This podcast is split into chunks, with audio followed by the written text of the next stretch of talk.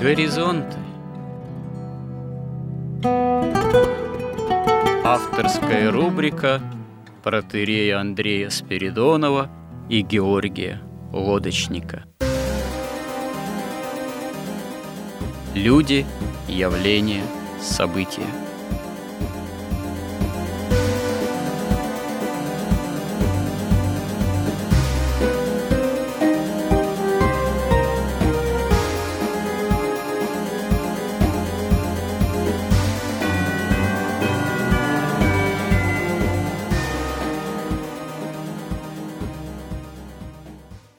Добрый день, уважаемые радиослушатели. В эфире радио «Благовещение» и в нашей постоянной рубрике «Горизонты» я, протерей Андрей Спиридонов, и мой добрый постоянный собеседник Георгий Лодочник продолжаем говорить э, о смысле жизни, отдельном цикле, в котором обсуждаем те или иные понятийные категории – связанные с таким вот именно обширным пониманием, что есть смысл жизни.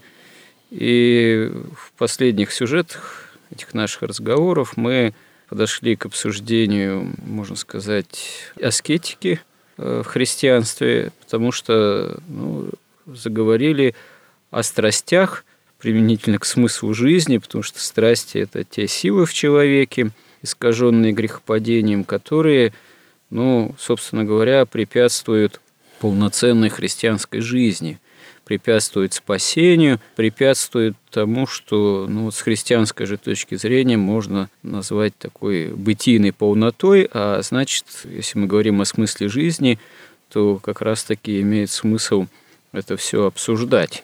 Мы, в частности, говорили о страсти гордости применительно к действию этой силы, коварный, часто незаметный для самого человека, разрушительный, саморазрушительный. Ее же святые отцы эту страсть называют, в общем-то, корнем всех страстей или всех бед человека. И говорили мы не просто применительно к аскетической практике традиционной святоотеческой, а применительно к современному светскому миропониманию – которые можно так кратко, метафорично, немножко утрированно, но по сути назвать гламур. И пришли мы к такому, в общем-то, печальному выводу, печальному в том смысле, что с миром гламура говорить на языке христианской аскетики, говорить о борьбе со страстью гордости, в общем-то, бессмысленно, потому что это, в общем-то, вне понятия самого этого так называемого гламура – который, собственно говоря, и ставит во главу угла не просто потребительское развитие человека, не просто стяжание каких-то материальных благ, а, собственно говоря, и ставит развитие страсти гордости во главу угла, такого именно чисто внешнего, вещественного преуспеяния, зависти, превозношения в связи с этим и так далее и тому подобное. Ну, развитие это, конечно, для человека, призванного к жизни вечной, к Царству Небесному, совершенно тупиковое и может привести человека не больше, не меньше, как в адские преисподние глубины, что называется. Это будет с человеком неизбежно происходить, если человек не имеет веры и не ставит задачи спасения, стяжания Святого Духа – и вот здесь получается, что с миром гламура, в общем-то, дискутировать почти бесполезно, потому что у нас нет общих точек соприкосновения, общих э, как бы, понятий, нет какого-то возможного дискурса, в котором, ну, выражаясь умным языком, да, дискурса, в котором мы могли бы вот что-то результативно обсуждать. Но проблема, наверное, не только в этом. Мы, наверное, коснемся еще раз этой темы и продолжим еще, как мне представляется, следующую надо тему погрузиться, как-то попытаться ее рассмотреть, развить. Проблема в том, что в современном мире не только вот относительно проблемы гламура, э, гламурного стиля поведения окружающих людей, для христианина здесь кроются вот какие-то сложности – Наверное, определенная проблема в том, что нужно как-то стараться самому христианину вырабатывать такой образ жизнедеятельности в современном же мире, чтобы, собственно говоря, святоотеческий опыт был применим чтобы он был результативен, скажем так, не только для великих подвижников и святых отцов, но и для современного человека, может быть, не хватающего, так сказать, звезд с неба, человека, опять же, живущего в современном мире – окруженного этим самым там гламуром и так далее.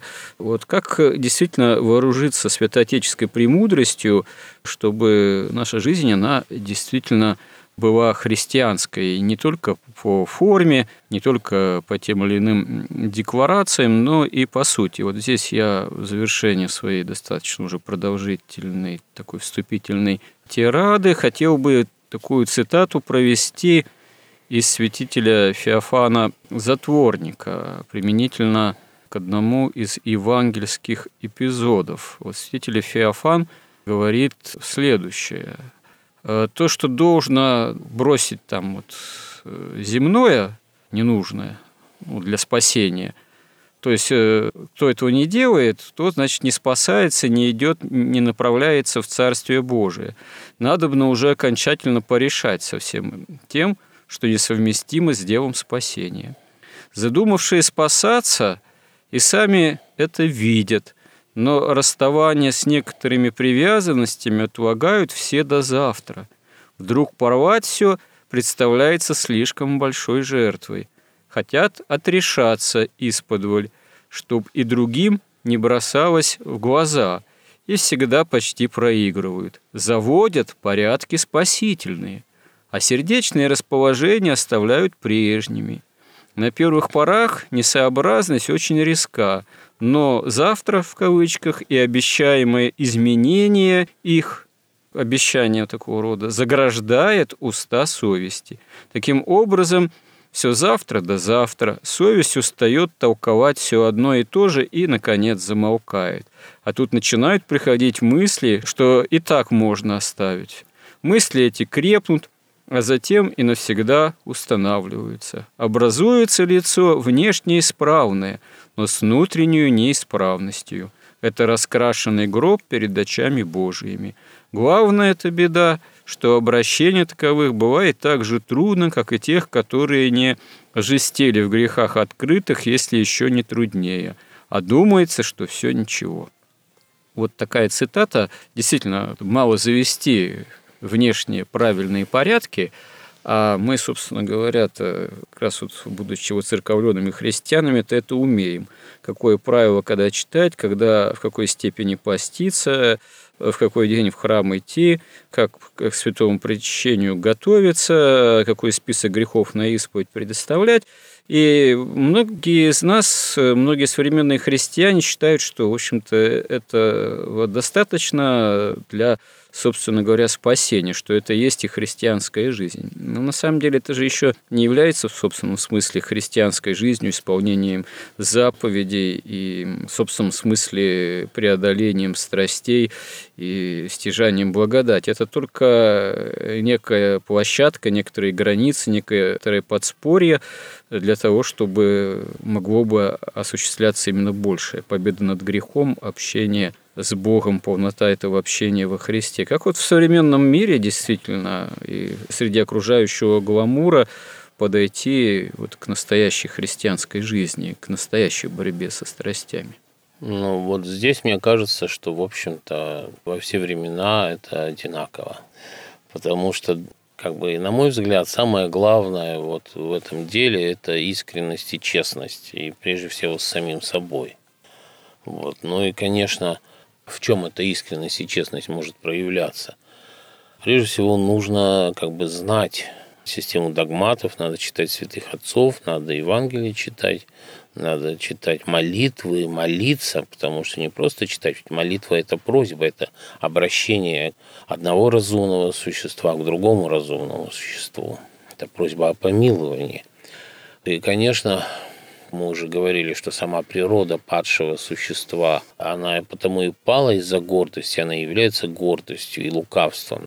Как говорил и Игнатий Бринчанинов, что вот мы все находимся в прелести, а прелесть это произошла от того, что вся наша природа и духовная, и душевная, и телесная повреждена ложью. Поэтому вот главный, конечно, враг – это ложь.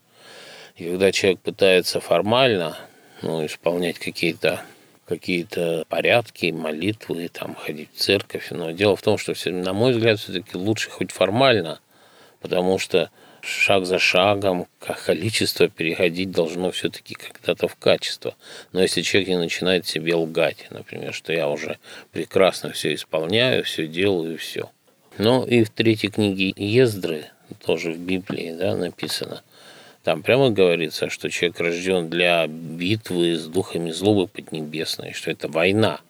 И кто в этой войне побеждает, тот попадает в рай и получает заслуженную награду. А кто проигрывает в этой войне, то там Бог прямо говорит, что не будет даже и жалости о их погибели.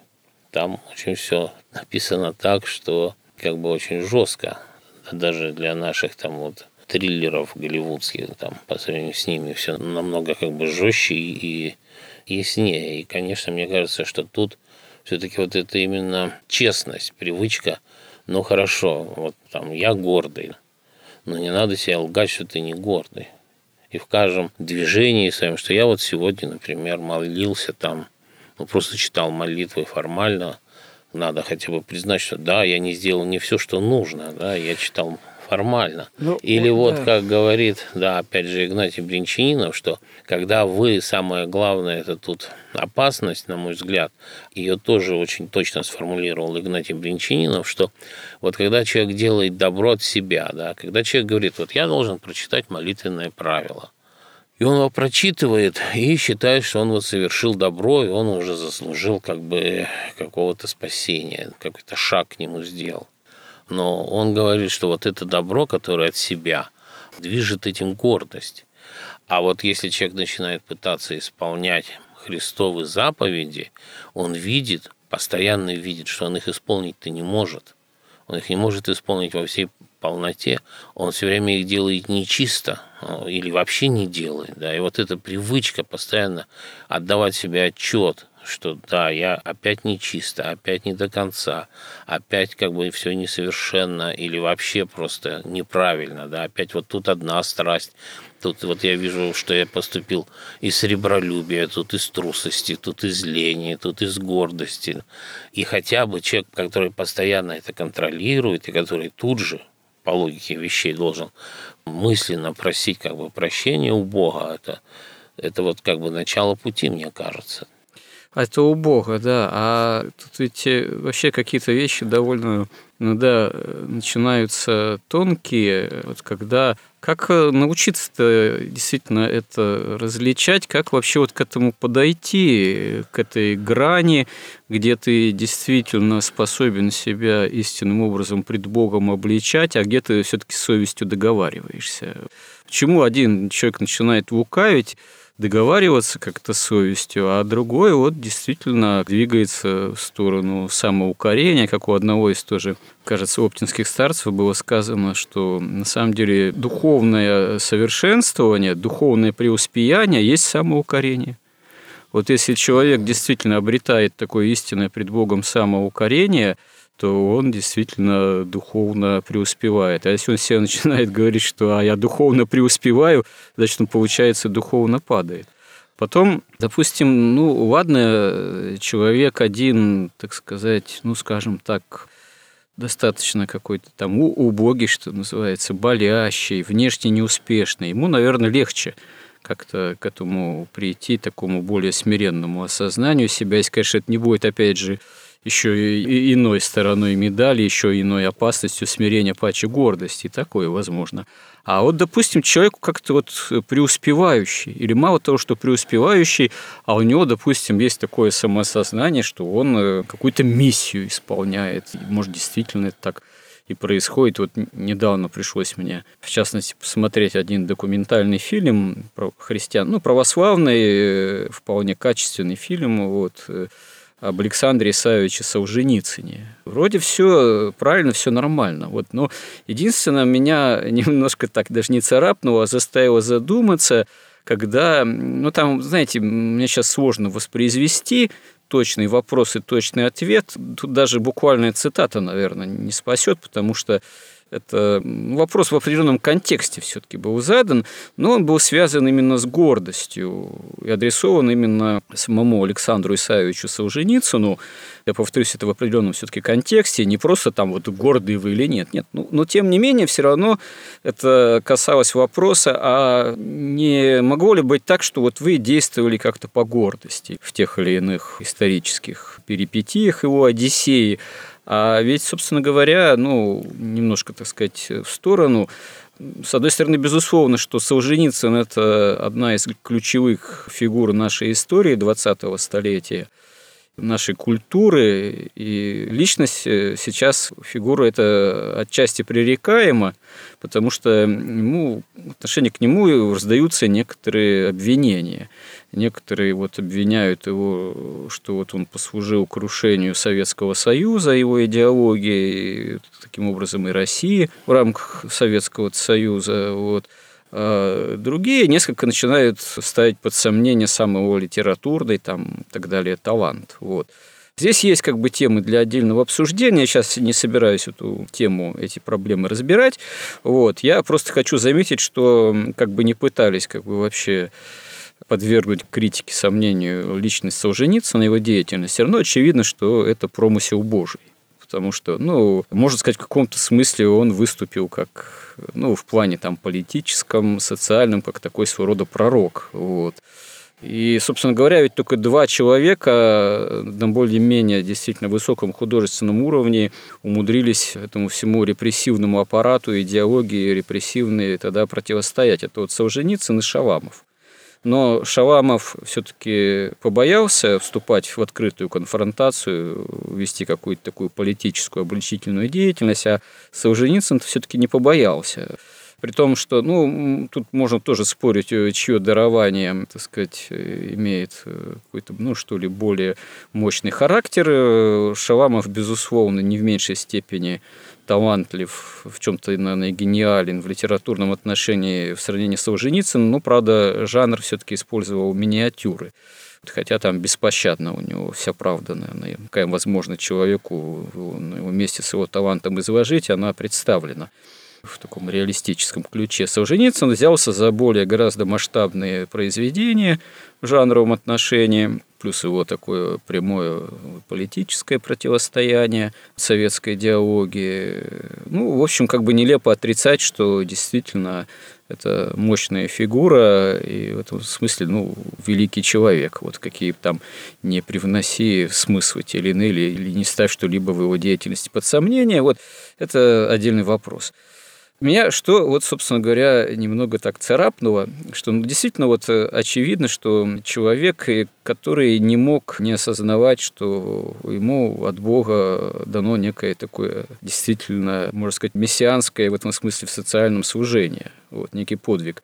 И вот когда ему задали вопрос в интервью в этом фильме представленном, он знаете, без всякого сомнения сказал, нет, я никогда ни с какой гордости не исходил. То есть я никогда не руководствовался никакой гордостью. То есть он это совершенно, ну, как бы не сомневаясь, ответил.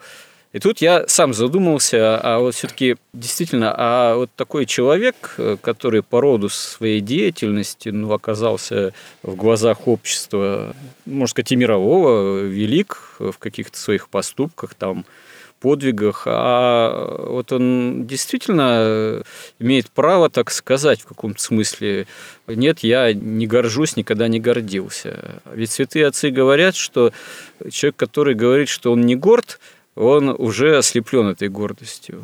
Или в данном случае человек пред Богом может, ну, в случае как Солженицын, например, исповедовать, что горд он или не горд, сомневаться в этом нет, а на публику он не должен себя обличать в чем-то подобном. Вот, потому что, как сказали, что человек должен осознавать, что вот тут он действовал так-то, там он действовал так-то, действовал там из трусости или еще чего-то. Но если человек начнет на публику говорить, допустим, что вот тут я действительно не так поступал, не по заповедям, тут я трусил, тут я завидовал, тут я гордился. Это может тогда и вообще его деятельность перед всем светом поставить под сомнение? Или христианин должен себя и перед людьми обличать? Как вот тут быть? Я, наверное, какую-то немножко нарисовал такую проблематику не то чтобы сложную, а неоднозначную. Ну вот применительно к великим людям, им-то как быть? Как им осознать себя, горды они или не горды, и надо ли им тогда в этом признаваться? Ну, осознавать-то они, конечно, должны. Это безусловно. А в состоянии ли такой человек осознать? Другой, ну, когда, конечно, его, когда он просто искренне считает, что вот ему великая миссия поручена. Но, но Солженицын, как мне кажется, он все-таки человек более светский чем духовный. Но он все-таки себя позиционировал не с молодых самых лет, а после того, как он попал уже в заключение, потом вышел, попал в ссылку, заболел раком и чудесно исцелился. С того времени он уже себя как христианина, безусловно, позиционировал. Но другое дело, что позиционировать себя христианином и быть действительно духовным человеком, это, конечно, не одно и то же порой. Понятно, что от гордости избавиться до самой смерти, мне кажется, невозможно. Ну, может, в каких-то исключительных случаях. Ну, если ты святой, преподобный, бесстрастный, то да, можно. Поэтому, конечно, я не представляю, как можно вообще взять и вот так вот. Но это должна быть такая степень смирения, это уже прямая божественная благодать, это, конечно, уровень высочайшей святости какой-то. А должен ли публичный человек вот все рассказывать о себе? Вообще это исповедь эта исповедь, она всегда сокровенна и таинственна, потому что если вы начнете это говорить публично, но это будет уже осквернением этой исповеди. Да? Нет, ну я имею в виду не то, что прям лезть с этой исповедью на публику, а когда вот вдруг спрашивают. Вот у Солженицына в конкретном контексте, в фильме конкретном спрашивают, вот мог ли быть элементом гордости? Что-то, ну, однозначно говорит, нет, никогда, типа, я не Ну, был мне трудно сказать, какой там контекст, потому что, ну, могло это звучать чисто по-светски, например, может, вы для славы это делали, а он имеет в виду, что нет, не для славы, а как бы для правды. Ну, это трудно сказать. Я вот тут просто недавно прочитал у священника Владимира Соколова такую удивительную для меня просто поразившую меня мысль, что вот когда Ева соблазнилась яблоком, это был первый акт стяжательства вообще.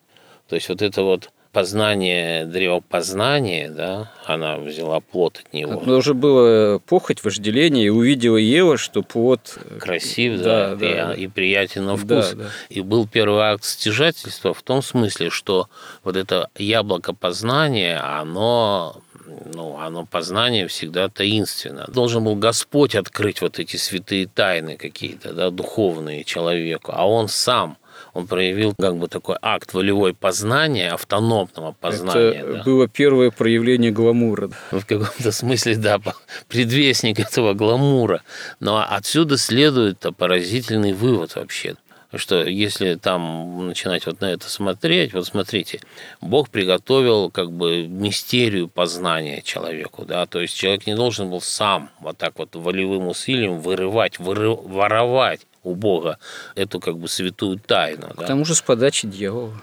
Ну, понятно, да. Он должен был вот в богообщении получить вот это божественное богооткровение. И если мы дальше продолжаем эту мысль, то мы видим, что вообще все, что создано Богом, да, ну, по крайней мере, для человека, оно все служит или обретению любви, или какой-то манифестации любви. И все это делается в какой-то мистерии совместно с Богом. Всегда есть какая-то божественная тайна, и есть вот это вот такое как бы мистическое богооткровение и вот такое сотворчество человека и Бога.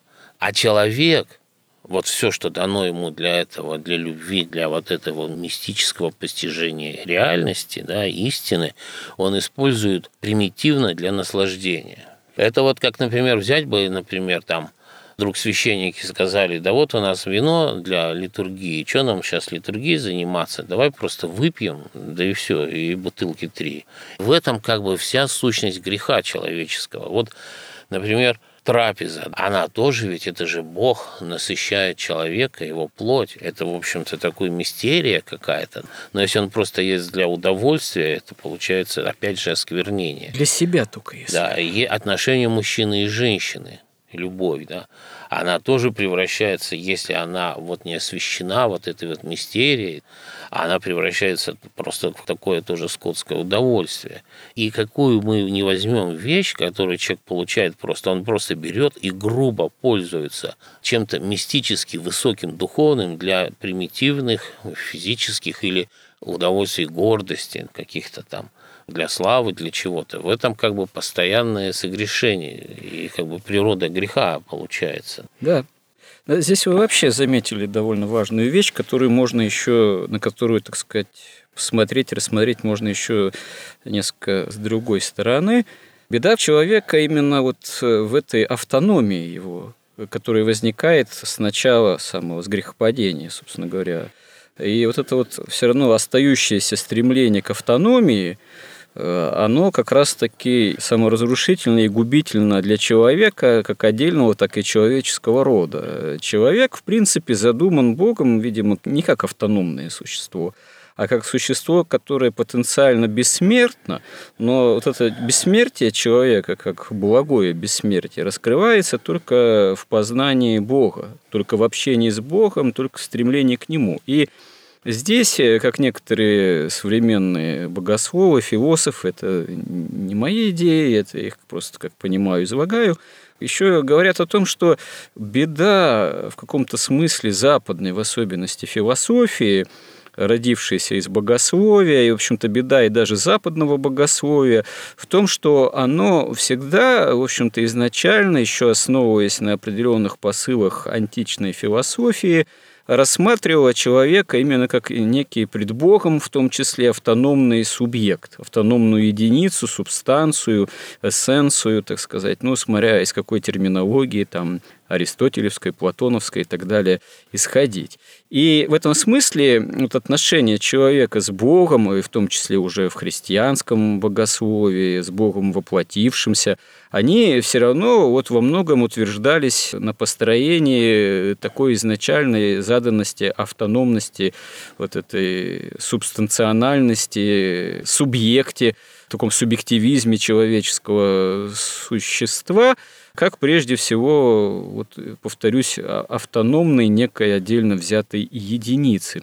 Из этого, собственно говоря, и рождались определенные богословские построения, определенная антропология учения человека, не то чтобы в корне ошибочная, но имеющая такой вот тоже дискурс, развитие, направленность, э, которая в конечном счете ну, приводит к все-таки не совсем должному пониманию места человека пред Богом. До тех пор, пока человек рассматривается вот в качестве такой единицы, ну, не знаю, генерала бывшего, разжалованного в рядовые там, или в сержанты, так сказать, но по сути все равно остающегося тем же, так сказать, субъектом, вот, тем же человеком, просто пониженного в звании из-за грехопадения, то здесь и формируется понимание юридическое, рациональное отношение человека с Богом и Бога с человеком. Отсюда и идея там, сатисфакции, того, что человек наносит грехопадением, прислушанием своим, еще в Адаме и Еве,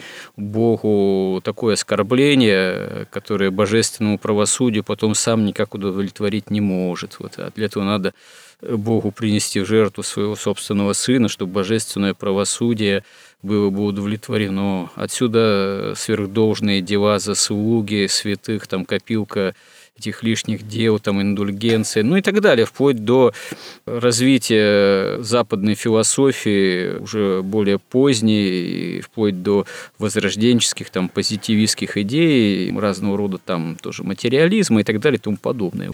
Но, слава богу, вот уже в контексте развития богословия, философии 20-го столетия – происходит понимание того, что вот это вот понимание человека, прежнее былое, много столетий складывающееся такое, оно, собственно говоря, и привело к кризису западную философию, западное общество, и начало рождаться понимание и несколько иное вот христианской антропологии, что человек все-таки не автономное такое существо, не замкнутое, не субстанциональное, не автономная единица, а человек, как это сейчас вот э, используется тоже в современном богословии, такое понятие человек – существо энергийное. То есть человек – это прежде всего энергия, каждый конкретный человек, в том числе, который может находиться в взаимодействии с энергией Бога. И в этом смысле человек именно по статусу своему, по сути, по существу, по тому, как он Богу задуман, это именно существо не автономное, а то существо, такая природа, которая должна выходить из этой автономности своей, выходить э, из замкнутости на собственном своем таком вот энергийном содержании и находиться в состоянии именно что синергии, с энергией взаимодействия, с энергией божества, Бога личностном взаимодействии, тогда человек обретает истинный свой такой статус. Э, но здесь, кстати говоря, уже тогда и задача-то аскетики, задача настоящей христианской антропологии, настоящего делания, борьбы со страстями в том и заключается, чтобы вот к этой синергии подойти, выйти из замкнутости да. своего бытия, автономии, потому что эта замкнутость, автономия, это стремление к этой автономии, оно греховно и гибельно для человека. Ну да, автономность, она... Тут есть одна тонкость, что если человек ощущает себя автономным, то он начинает относиться к Богу как к объекту ну да, объект, субъект, объект, объект, объект, объект познания, да. там, но Бог никак не может быть объектом, ни познания, ни вообще объектом. Потому что если мы вспомним даже определение, скажем, Анна Дамаскина, то он пишет, что ну, Бог – это разум того, что разумно, жизнь того, что живет – это как бы сама сокровенное нечто, без чего человек не может ни жить, ни быть разумным. А Дионисий Арапагит говорил, что ну, Бог это превыше всякого утверждения и превыше всякого отрицания. И он как бы Нельзя сказать, что он существует, как мы, и нельзя сказать, что он не существует. То есть это заведомо настолько, с одной стороны, как бы непостижимая вещь и сокровенная, да, а с другой стороны, человек действительно без связи с Богом, он не может жить, просто существовать. То есть вот сама вот это разрыв, вот когда человек в своем сознании разрывает вот эту связь действительно энергетическую и информационную с Богом, конечно, он оказывается во власти во-первых, бесов, во-вторых, как бы тьмы, теряет энергию и начинает как бы грешить. И не видя этой связи, потому что одно дело, когда вот жизнь становится, вся жизнь как мистерия, да, вот у святых они постоянно в контакте с Богом. Они, когда едят, они понимают как бы глубинный, сокровенный, мистический смысл, там, допустим, трапезы, да. Они тогда имеют настоящую любовь и ее проявляют. И, не... и это все не автономно, это все постоянно пред Богом и благодаря Богу. И тогда это совсем другая жизнь. Собственно, из-за этого и грехопадение совершилось, что они автономно решили познать, не получить богооткровение. Вот тот же, опять же, священник Владимир Соколов, он пишет, что настоящий ученый не тот, кто пытается открыть последнюю тайну бытия, а тот, кто благоговеет перед ней. И тогда результат его знания – это результат вот этого благоговения, восторга и божественного откровения. И в этом, да, и когда мы от этого отступаем, то мы, конечно, ведь грех в переводе – это промах. Как только мы отходим в какую-то в автономность, там, в лень, в наслаждение, мы все время промахиваемся. Но человек вот в своем личностном, индивидуальном таком бытии, он все время к чему-нибудь такому автономному стремится. Даже вот лень, да, желание расслабиться, да, желание отдохнуть, желание такого комфорта излишнего, чтобы тебя никто ничего не беспокоил. Это же вот именно вот это все то же самое, вот все тоже, увы, стремление к автономии. Ну, вот, смотрите, вот... Забраться в скорлупу, да. Ну вот мы же даже получили такую науку, как психоанализ. Да, да. Благодаря Фрейду, которая именно доказывает, что вот это все реальность. То есть, если мы говорим, как спасаться начинать, как к истине прийти, мы должны признать, что это все ложное состояние – это все результат падшей греховной природы, то психоанализ, он наоборот говорит, что вот именно эта природа есть настоящая, что именно, да, вы должны лениться, выследовать своим страстям. Ну, просто, я не знаю, есть ли время, но вот мне бы хотелось психоанализ. Да, знаете, давайте в следующий раз. Э, Поподробнее. А что, да, психоанализ в том числе тоже интересная тема. Потому что психоанализ, он еще связан вот с этой экономикой ну гламура и религией денег. Да, очень хорошо.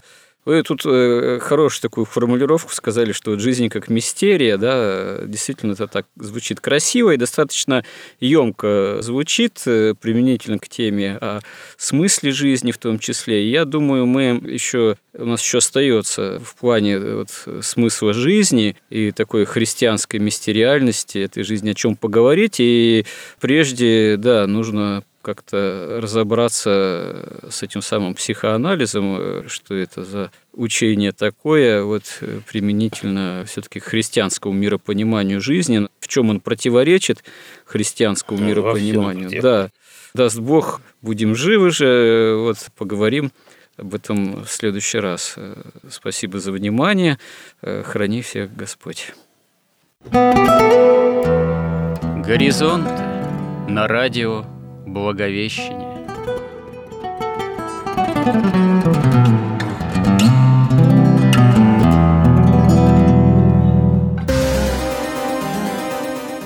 Разговор вели протерей Андрей Спиридонов и Георгий Лодочник –